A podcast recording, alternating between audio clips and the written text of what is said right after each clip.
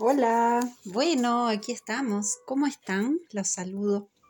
Un placer, como siempre, y con una alegría enorme, de verdad, porque realmente desde el corazón mm, siempre estoy trabajando, intentando sentir cuál es la mejor forma de poder llegar, de poder decir, comunicar. Eh, y me, me me replanteé, pues digo, ¿siempre hablando de lo mismo? Oh, no, no. Eh, y muchas personas dirán, bueno, escucho, pero esto ya lo conozco.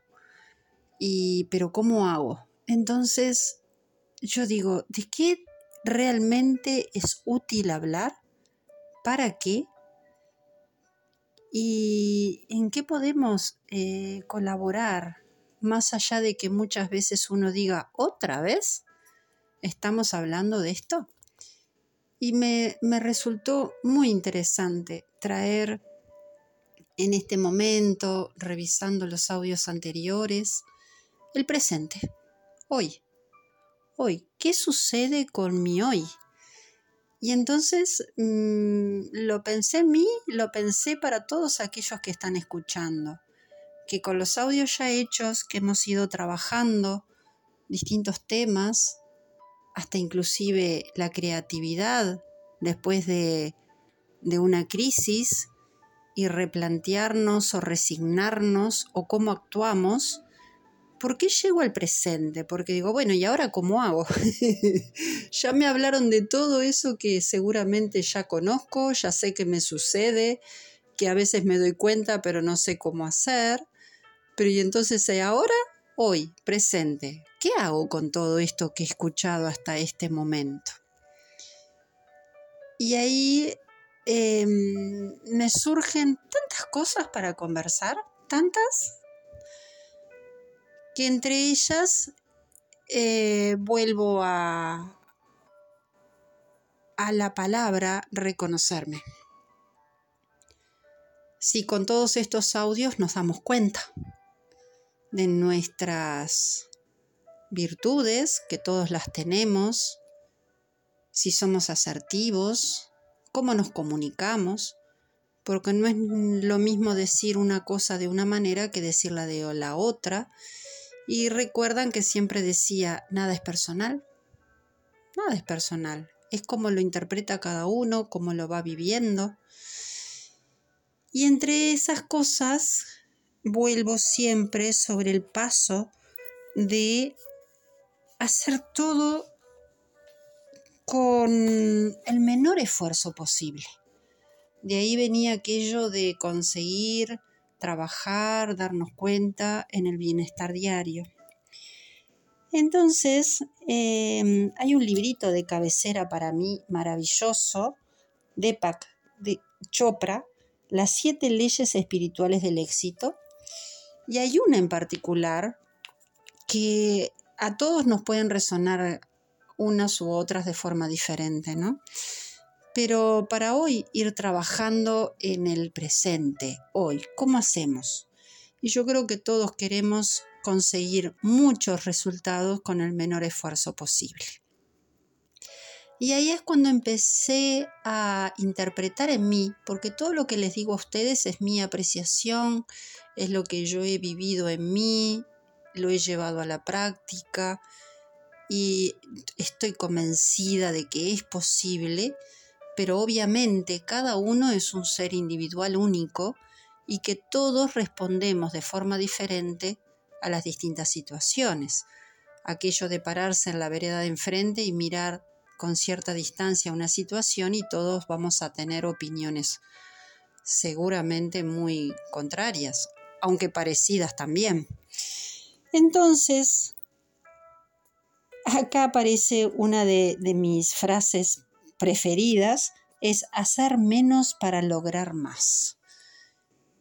Y entonces yo digo, ¿cómo se hace? Y en principio intentar, intentar entender cómo perdemos energía en cosas que no vale la pena.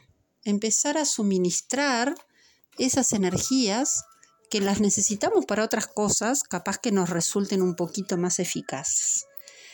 Entonces, en principio, y esto no lo digo yo, lo, dicen muchos técnicos que estudian la personalidad, la psicología, todas las técnicas que hay hoy en día, todos los libros que aparecen por todos lados, pero el tema es llevarlo a la práctica, es aceptar. Aceptar que lo que eh, vamos pasando y queda en el pasado, pasado, pisado, como a veces se dice, eh, gracias. Duele, muchas veces hay cosas que nos duelen, sí, mucho, muchísimo. Pero todo pasa, todo pasa y todo pasará. Entonces, aceptar que las cosas pasan, que cuando estamos en un mal momento, respirar profundamente y decir, bueno, a ver, ¿cómo me centro para pasar este mal momento lo mejor posible?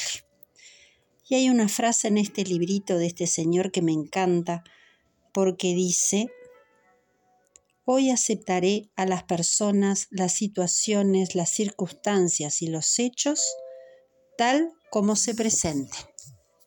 Es como decir, ahí sí puedo aceptar desde el amor incondicional, porque tú sos tú, yo soy yo, no tenemos por qué estar de acuerdo, pero sí respetar las diferentes opiniones.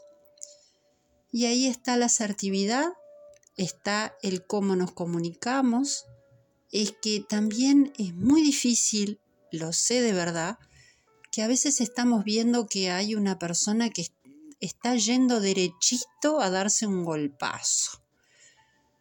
Ay, y es duro y es complicado y sobre todo a veces cuando uno tiene hijos que siempre los padres queremos de alguna manera imponer nuestro punto de vista.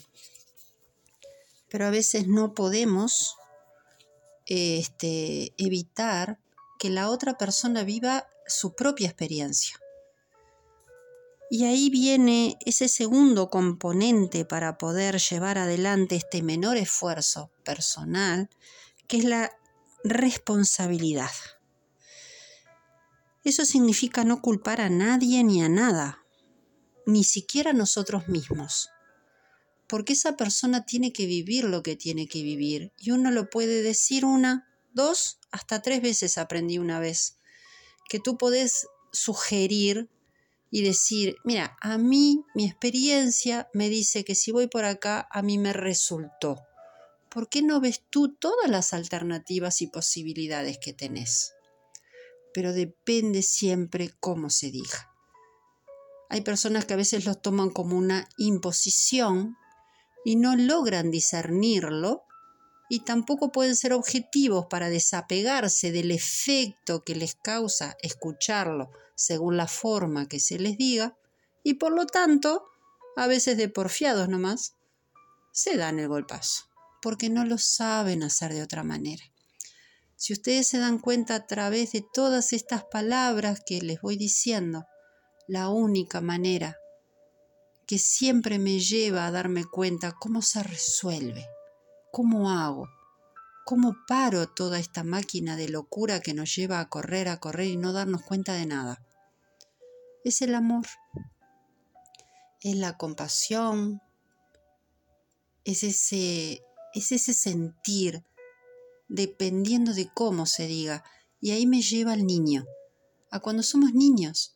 Cuando queremos consolar a un niño, lo hacemos de una manera que, que nos sale de adentro todo ese amor para decirle, calma, esto ya va a pasar te diste un golpazo. Bueno, la próxima vez vamos a ver que, esto ya no vuelva a suceder entonces seguramente el niño amorosamente va a encontrar la forma de, no darse ese golpe.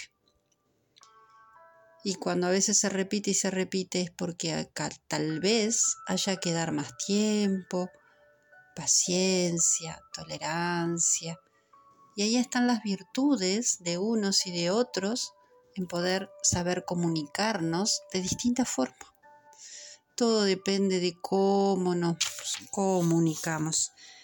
Entonces, siempre aparece la oportunidad en que podemos reconocer que hacemos las cosas mal, pero también está bueno que no es que estén tan mal, no lo supimos hacer de otra manera y buscamos la forma de cambiar. Entonces, para seguir ayudándonos en este compromiso del menor esfuerzo, es tener una actitud no defensiva. Es eso de que no tengo nada de qué defenderme, ni tampoco tengo que convencer a nadie ni persuadir de a nadie, a nadie de que yo estoy haciendo bien o mal. Esto es como yo lo estoy entendiendo, esto es como yo lo siento. Pero tú tienes el derecho de poder permitirte tomarte tu tiempo para ver qué sientes hacer. Em, hay algunas generaciones, personas que fuimos tan condicionados a hacer por compromiso determinadas cosas que a veces seguimos sobre los mismos pasos haciendo las mismas cosas y seguimos repitiéndolo y no nos damos cuenta. Por eso está bueno a veces desacelerar, desarmar, deshacer un poquito los pasos y empezar a caminar desde otro lugar. Yo les cuento que hablando del amor, ese amor incondicional, muchas veces uno quiere hacer tanto para la afuera cuando dice, me encanta ayudar a todos los demás. Y sí, eso está bárbaro, pero también nos tenemos que ayudar a nosotros mismos. A veces no nos damos cuenta y no sabemos cómo hacerlo. Eh, y hay cosas que yo a veces escucho que mucha gente dice, ah, pero no hace esto porque tiene miedo.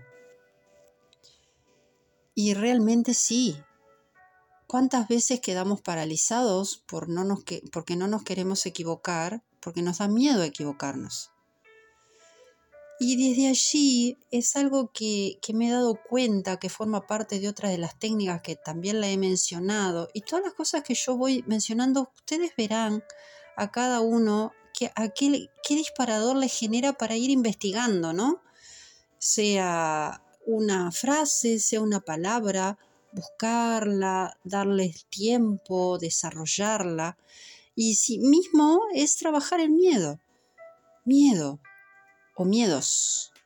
Y muchas veces son los propios pensamientos porque seguimos acarreando y sosteniendo y cargando cosas del pasado. Pero si hoy yo me paro, me miro, me atiendo, me reconozco y empiezo a fortalecer mis virtudes que todos tenemos, podemos empezar a trabajar justamente con imágenes mentales que me gusten, que me hagan sentir bien, y entonces ese pensamiento que me puede haber asustado, me da miedo, me aterra, lo cambio a un pensamiento maravilloso. ¿Cómo se hace esto? Es, uy, tengo miedo de esto, inmediatamente digo, ay no, cancelo esto, rectifico y me imagino el mejor escenario. Me veo sana, si es que me quiero ver sana, me quiero ver, a ver, siempre nos queremos ver sana, pero quiero decir qué es lo que prevalece en ese momento, si es la alegría, si es la salud, qué es lo que quiero. Y acuérdense cuando en audios anteriores yo les decía, hagan la listita de lo que no quieran. Entonces saben que ahora lo tenemos que pasar a positivo. Entonces, si estoy enferma y no me quiero ver enfermo, a partir de ahora y durante todos los días me levanto con alegría y digo, gracias, hoy va a ser mi mejor día. Hoy, presente. Y cuando mañana se levanten van a decir lo mismo. Gracias, hoy es mi mejor día. Y cuando por ahí me pego un pequeño resbalón, bueno, esto ya va a pasar. Me distraje, no me di cuenta, no estaba tan atenta, pero me estoy dando cuenta. Bien, arriba, sí se puede. Entonces ahí el segundo principio sería, sea amable y paciente contigo misma, contigo mismo. Sé delicado, sé amable. Trátate siempre como si fueras alguien a que realmente quieres. Porque a veces uno quiere hacia la afuera, ama hacia la afuera, porque no es querer nada. Yo no quiero nada. Yo me quiero sentir bien y plena y feliz, y en paz y en armonía. Entonces, es así, tratarme amablemente. Sana, sana, ya va a pasar. Y también, por sobre todas las cosas, ser amable con nuestra propia mente. Reconocer cuando estoy molesto. Yo, por ejemplo, hay una palabra que la tengo totalmente erradicada de mí, no la entiendo, pero reconozco que hay personas a veces que sienten mucho odio odio tal cosa, odio lo otro. Pa, y yo digo, no, no sé qué es eso. Yo realmente no tengo nada que odiar porque me parece que no aporta nada y me hace daño. Entonces yo solamente aprendí a amarme. Entonces todos esos pensamientos que te puedan surgir de odio, te puedas decir a ti mismo, ay, lo siento, perdón, no me daba cuenta porque realmente es necesario. Entonces empieza a elogiarte. Entonces ya no hay más crítica. Y no te perdés, no, no perdés, no, no, a ver, no es perder, em, no desperdicias energía, porque me elogio. Entonces empiezo a elogiarme, a valorarme y todas las veces voy reconociendo cada vez mis virtudes y cada vez a pequeñas cosas digo gracias. Entonces me apoyo. Sigo trabajando en los principios de aprovechar el presente al máximo. Me doy apoyo. Encuentro formas de darme apoyo. Y primero es con la palabra. Segundo, seguramente es empezar a ver en mi entorno qué cosas me hacen ser positivo, emprendedor, ir para adelante, que nada me afecta, que hay cosas que no me hacen sentir incómodo, entonces elijo mis amigos, me permito estar con quien quiero estar y soy fuerte en saber incluso pedir ayuda. Muchos de nosotros, y me incluyo, me ha costado mucho pedir ayuda, porque no sé por qué tenía algo pegado en mí que me decía que yo lo tenía que poder con todo, porque tenía que mostrar que sí podía. Y en realidad no tengo que mostrar nada. Directamente digo, soy vulnerable, con esto no puedo. Necesito que me des una mano. Aprender a pedir. Porque también los demás seguramente tengan que aprender a aceptar que uno no tiene por qué poder con todo. Y creo que acá les estoy diciendo tanto porque cuántas veces, cuántas personas se sacrifican por los demás, no se dan su propio lugar desde el respeto, desde el amor, y no pueden aprender a poder colocar límites amorosos para decir, hasta acá llegué, lo siento, estoy haciéndote daño, no dándote lugar a que tú hagas lo que necesitas hacer por ti, porque yo me doy cuenta que me estoy dejando de lado porque no estoy ayudándome, reconociéndome en que yo también me merezco. Entonces ahí es darse cuenta en amar nuestra propia negatividad porque realmente uno la va generando para cubrir una necesidad. Pero cuando encontrás nuevas y positivas formas de ver la realidad en la que vives, entonces ahí puedes dejar marchar con mucho amor todos esos viejos patrones negativos que me condicionaban y que seguramente en el entorno también generó otras condiciones. Cuando uno empieza a trabajar en todo esto y a hacer cambios, es muy posible que muchas personas que estaban muy cerca se vayan alejando porque es así muchas veces, que es como van caminando su caminito, pero no quiere decir que nosotros no podamos seguir en contacto, pero desde otro lugar y de otra manera, y sobre todo reconociendo desde el amor que es como tiene que ser. Por eso volvemos al aceptar. Así que por acá voy quedando con estos principios, pero seguimos en la próxima semana dando mucho más herramientas para que cada día sea el mejor día. Y los abrazo con mucho amor y soñando y deseando que como ha sido de utilidad para mí en mi camino, sea para ustedes también que han elegido escucharme. Un abrazo grande. Si quieren comunicarse, recuerden el correo electrónico colores y sonidos para el alma gmail.com. Abrazo grande.